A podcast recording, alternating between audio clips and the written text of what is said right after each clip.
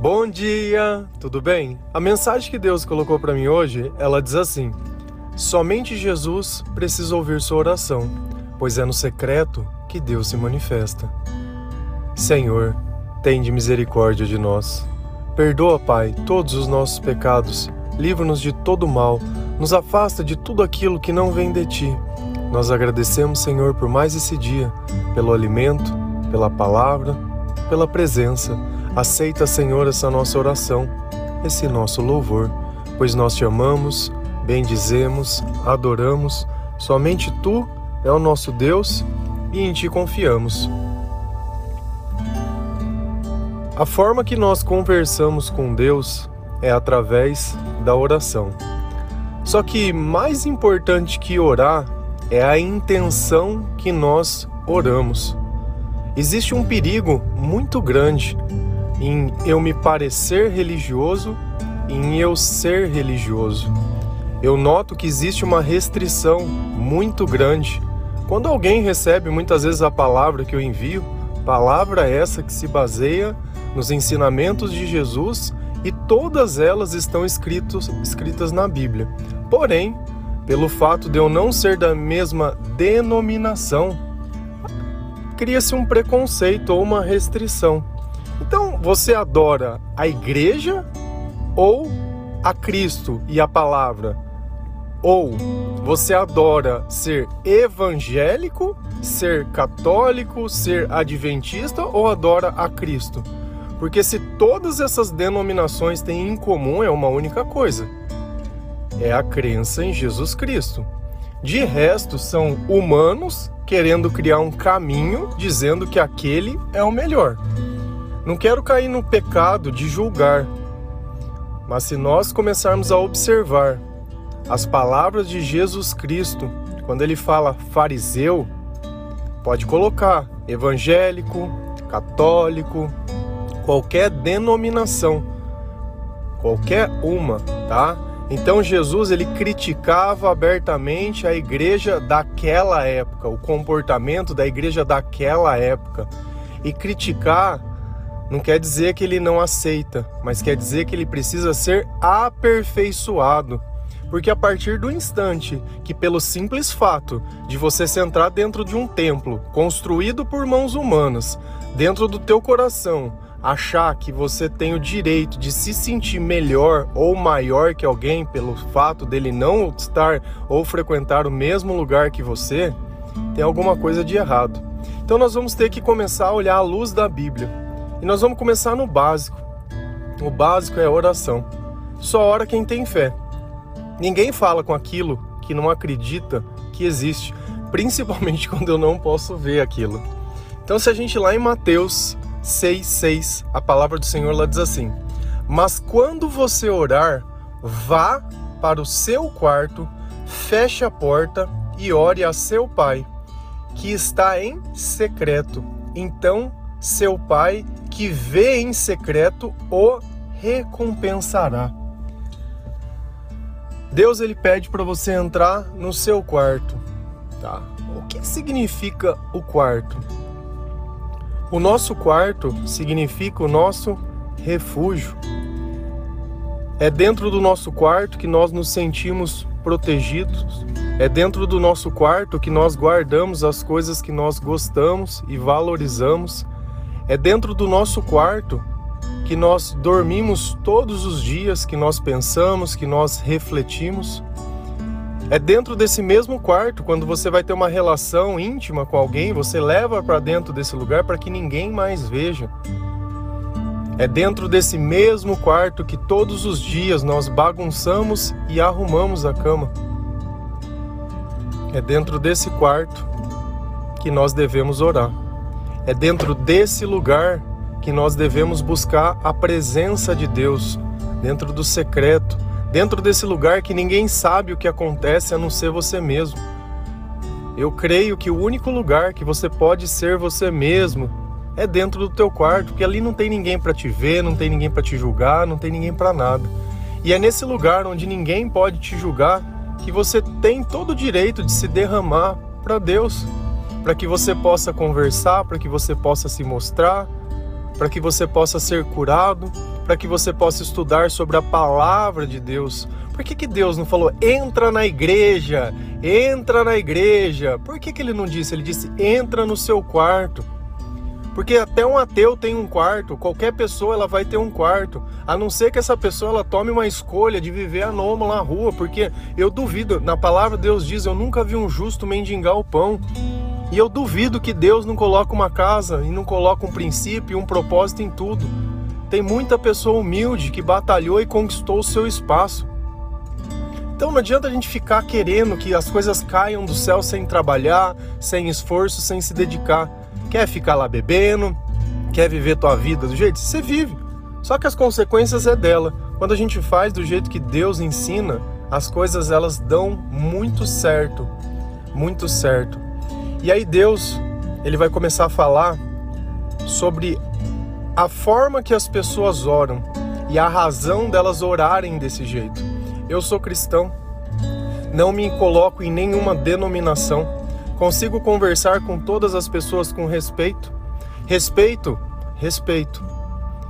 Eu não preciso apontar o dedo e julgar o que é certo e o que é errado de cada doutrina, porque todas têm um erro, todas caem no equívoco. Todas elas têm um bezerro de ouro. Todas, todas. Precisa-se de algo para se adorar, onde a maior parte dos cultos se baseiam nisso. Né? Para uns é uma coisa, para uns é outra. Nenhum é melhor e nem pior. Então, para não cair no equívoco do eu, do mim, do que eu acho, eu prefiro olhar o que Deus acha, o que Cristo acha, e para mim aquilo é o suficiente. Se a gente ir lá em Mateus 6, versículo 5, a palavra do Senhor diz assim: e quando vocês orarem, não sejam como os hipócritas. Eles gostam de ficar orando em pé nas sinagogas e nas esquinas, a fim de serem vistos pelos outros. Nossa, onde que eles gostam de ficar orando? Na sinagoga, sinagoga, igreja? Ah, tá. Em pé? Para que as pessoas vejam ele orando? Deus não está preocupado com o teu ego. Eu já vi pessoas que, ah, não, não vou ter muito pouca gente. Ah, não, é o pregador de multidão. Eu amo falar de Cristo. E eu vejo transformação quando eu falo de Cristo para uma pessoa. Quando eu posso olhar nos olhos daquela pessoa e dar toda a atenção. E deixar que o Espírito Santo, através de mim, fale com ela.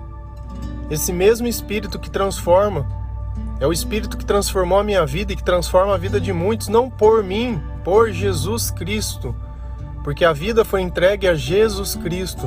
E aí vem a primeira pergunta: você está frequentando a igreja? Você se diz cristão? Por quê? É para parecer melhor que os outros? Qual é a razão? Porque senão não tem sentido. Essa igreja, ela é pesada. Ela é, ela é, ela é. Ela vem sendo subjugada há muito tempo, há muito, muito, muito, muito tempo. E muitos escândalos que a gente olha e vê, né? Aqueles que se dizem os nossos sacerdotes, aqueles que se dizem os que conduzem, né? Estão cheios de pecados como nós. E aí começa o primeiro equívoco. Quando eu olho um pastor, eu olho um padre, eu olho qualquer pessoa e acho que ela é maior que eu, que ela tem mais intimidade com Deus que eu, que eu não preciso fazer nada, que ela vai me garantir a minha salvação. E aí tá tudo errado. A diferença entre o padre e eu é nenhuma. E a mesma diferença entre você e o teu pastor é nenhuma. Nenhuma, nenhuma. A diferença é que se você orar dentro do teu quarto, pegar a tua Bíblia e ler na tua casa, fazer o teu louvor e evangelizar, você está fazendo isso de graça, sem receber nada, sem interesse próprio, sem nada, por amor ao Evangelho. Claro que Deus assegura que essas pessoas que vivem em função disso, elas podem receber alguma coisa, isso não é tudo. Paulo, Paulo, se hoje nós temos tantas cartas e tantos convertidos não não judeus, é graças a Paulo. E Paulo falava: "Olha, eu não fui pesado para ninguém.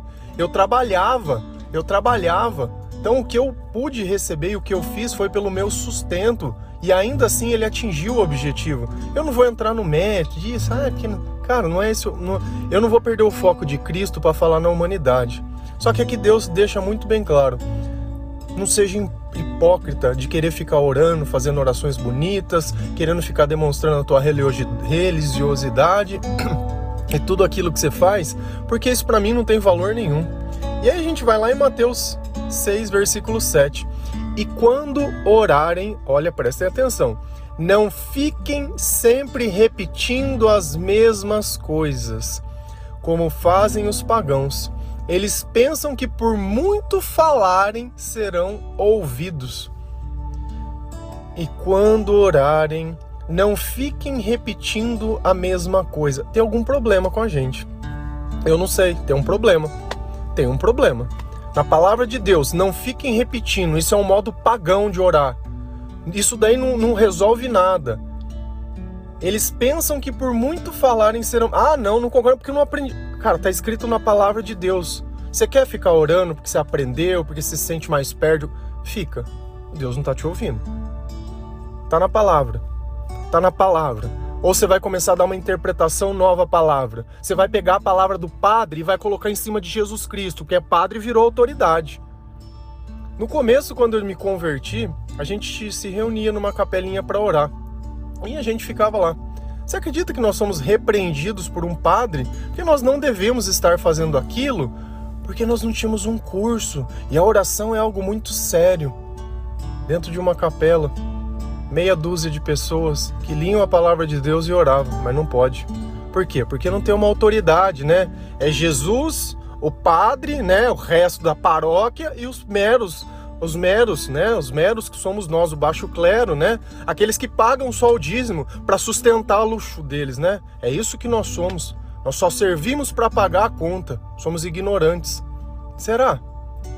Por que, que Jesus ele teve todo um cuidado de falar isso? Por que, que Jesus deixou muito bem exposto, muito bem exposto? Lá em Lucas 18, versículo 9. A palavra do Senhor diz assim: Jesus também contou esta parábola para para quem é essa palavra? Parábola para os que achavam que eram muito bons, muito bons. Eu sou uma pessoa muito boa, muito boa e desprezavam os outros. Mais uma parábola para igreja, tá? Para igreja. Lê-se fariseu, lê-se igreja. Igreja. Você frequentar a igreja não diz nada. O que diz para Cristo é o que você faz fora da igreja. Você se reunir como igreja para aprender sobre Cristo, para viver fora, perfeito. Essa era a igreja primitiva. Eles se encontravam para se aperfeiçoar no amor de Deus e poder amar outras pessoas. Não usava aquilo como um refúgio, como se os meus amigos tivessem que estar na igreja e eu não posso ter amizade com mais ninguém. Eu não posso. Jesus era um escândalo, porque Jesus era amigo de pessoas que a igreja condenava, como os cobradores de, de, de, impostos, os publicanos. Eram pessoas que eles abominavam, eles não gostavam. E Jesus andava e comia com essas pessoas. O Mateus, o Mateus que a gente lê, Mateus era um cobrador de imposto. Olha quem Jesus colocou para fazer o evangelho, para escrever. Ah, não, não pode. Esse foi o que ele escolheu. Não, Jesus não sabe. Tinha que escolher um dos nossos. Tem que ser irmão. Tem que ser da igreja. Tem que ser irmão.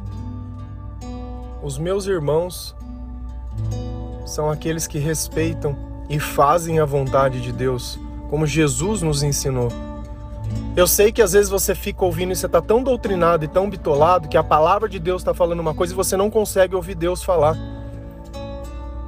Eu quero ver um pastor que vai lá pregar isso lá dentro do lugar, como Jesus fazia. Jesus foi morto por quê? Porque ele escandalizava.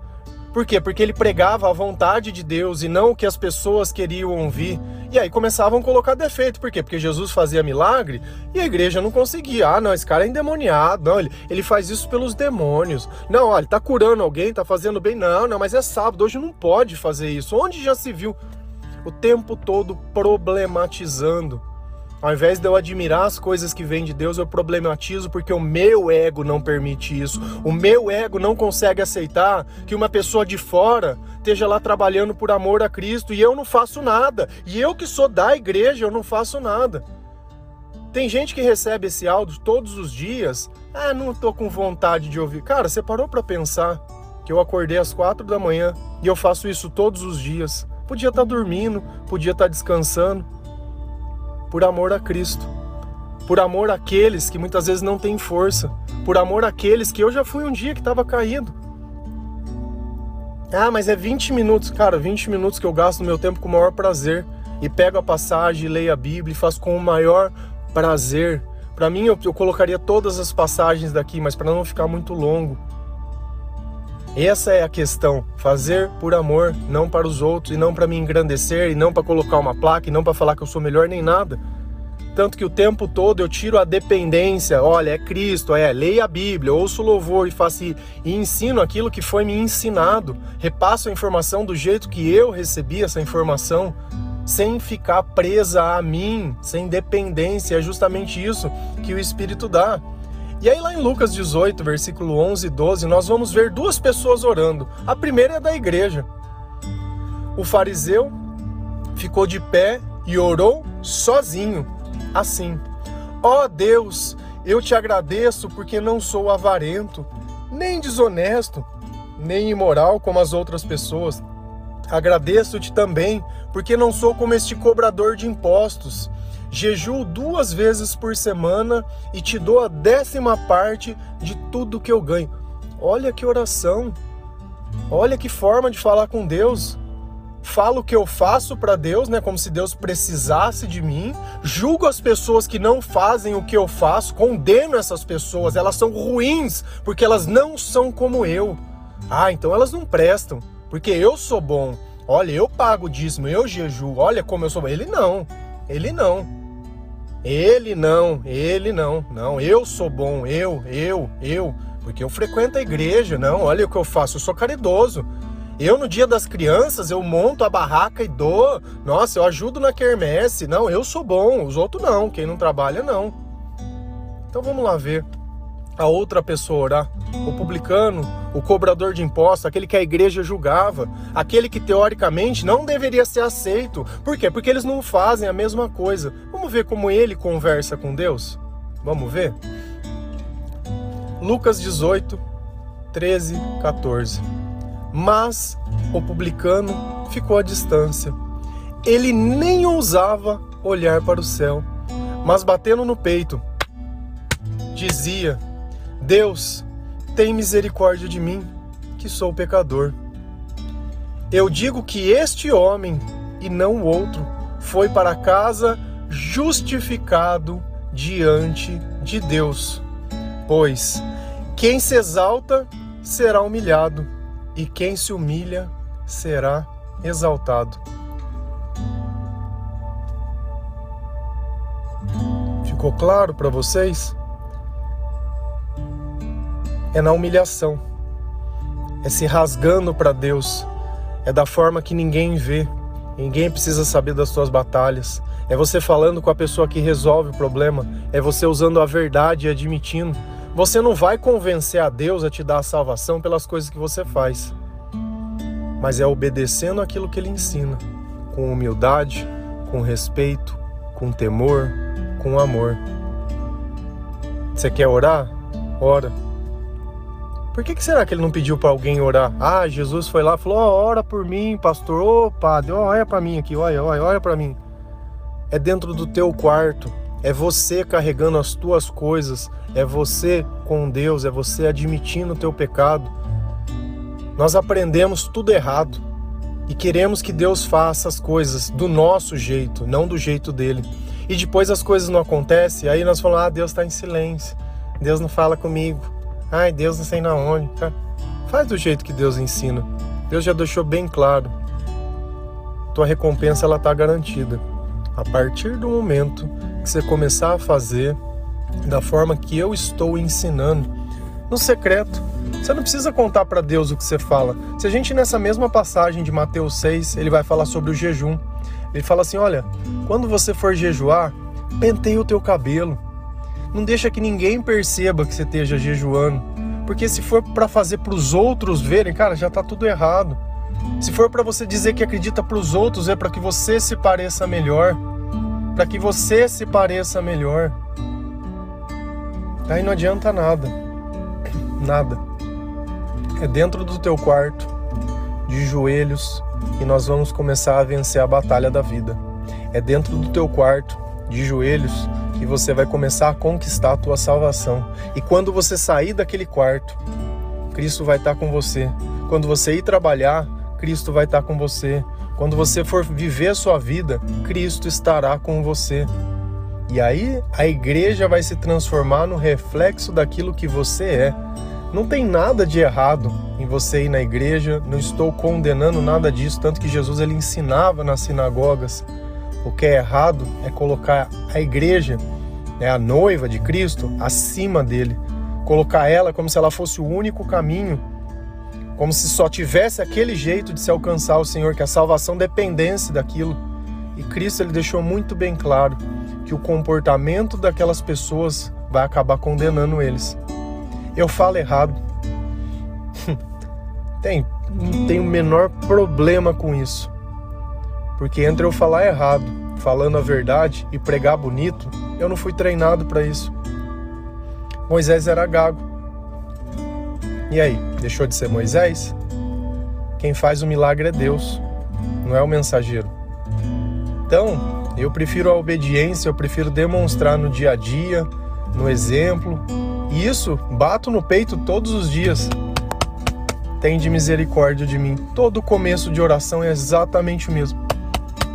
Tende misericórdia de mim. Quando eu conto o que eu faço, porque Deus permite, é para mostrar através do exemplo. Não dizendo que, olha, você não faz, você não presta. Longe disso. O que eu sempre falo, vamos ler a Bíblia junto? Vamos ajudar a evangelizar? Vamos ajudar a mandar o áudio? Vamos ajudar a ver? Vamos ajudar. Não condenar, desprezar. Deus ele veio para salvar os perdidos. Exatamente. Os perdidos. Amém? Que Deus abençoe cada um de vocês, que vocês entendam o poder que existe dentro do seu quarto, o poder em se conversar com Deus no secreto, em silêncio. O poder que existe em nós respeitarmos aquilo que Deus ensina e poder permitir que Ele nos aperfeiçoe. Porque se até hoje você vive a tua vida vivendo a tua religiosidade e não é feliz, é alguma coisa da forma que você busca. Porque existe felicidade em Deus. E eu sou uma prova disso. E eu testemunho que outras pessoas também vivem exatamente isso. Tenta fazer por um período da forma que Deus ensina. Veja se a sua vida ela não vai mudar de uma forma que ela nunca mudou. Dá uma chance para Jesus trabalhar na sua vida. Dá um espacinho só. É impossível, é como se fosse uma sementinha. Aonde você coloca uma semente e cuida, nasce uma árvore. E essa árvore não apenas nasce, mas ela dá frutos. Amém? Que Deus abençoe cada um de vocês Feliz a nação cujo Deus é o Senhor. A paz de Cristo.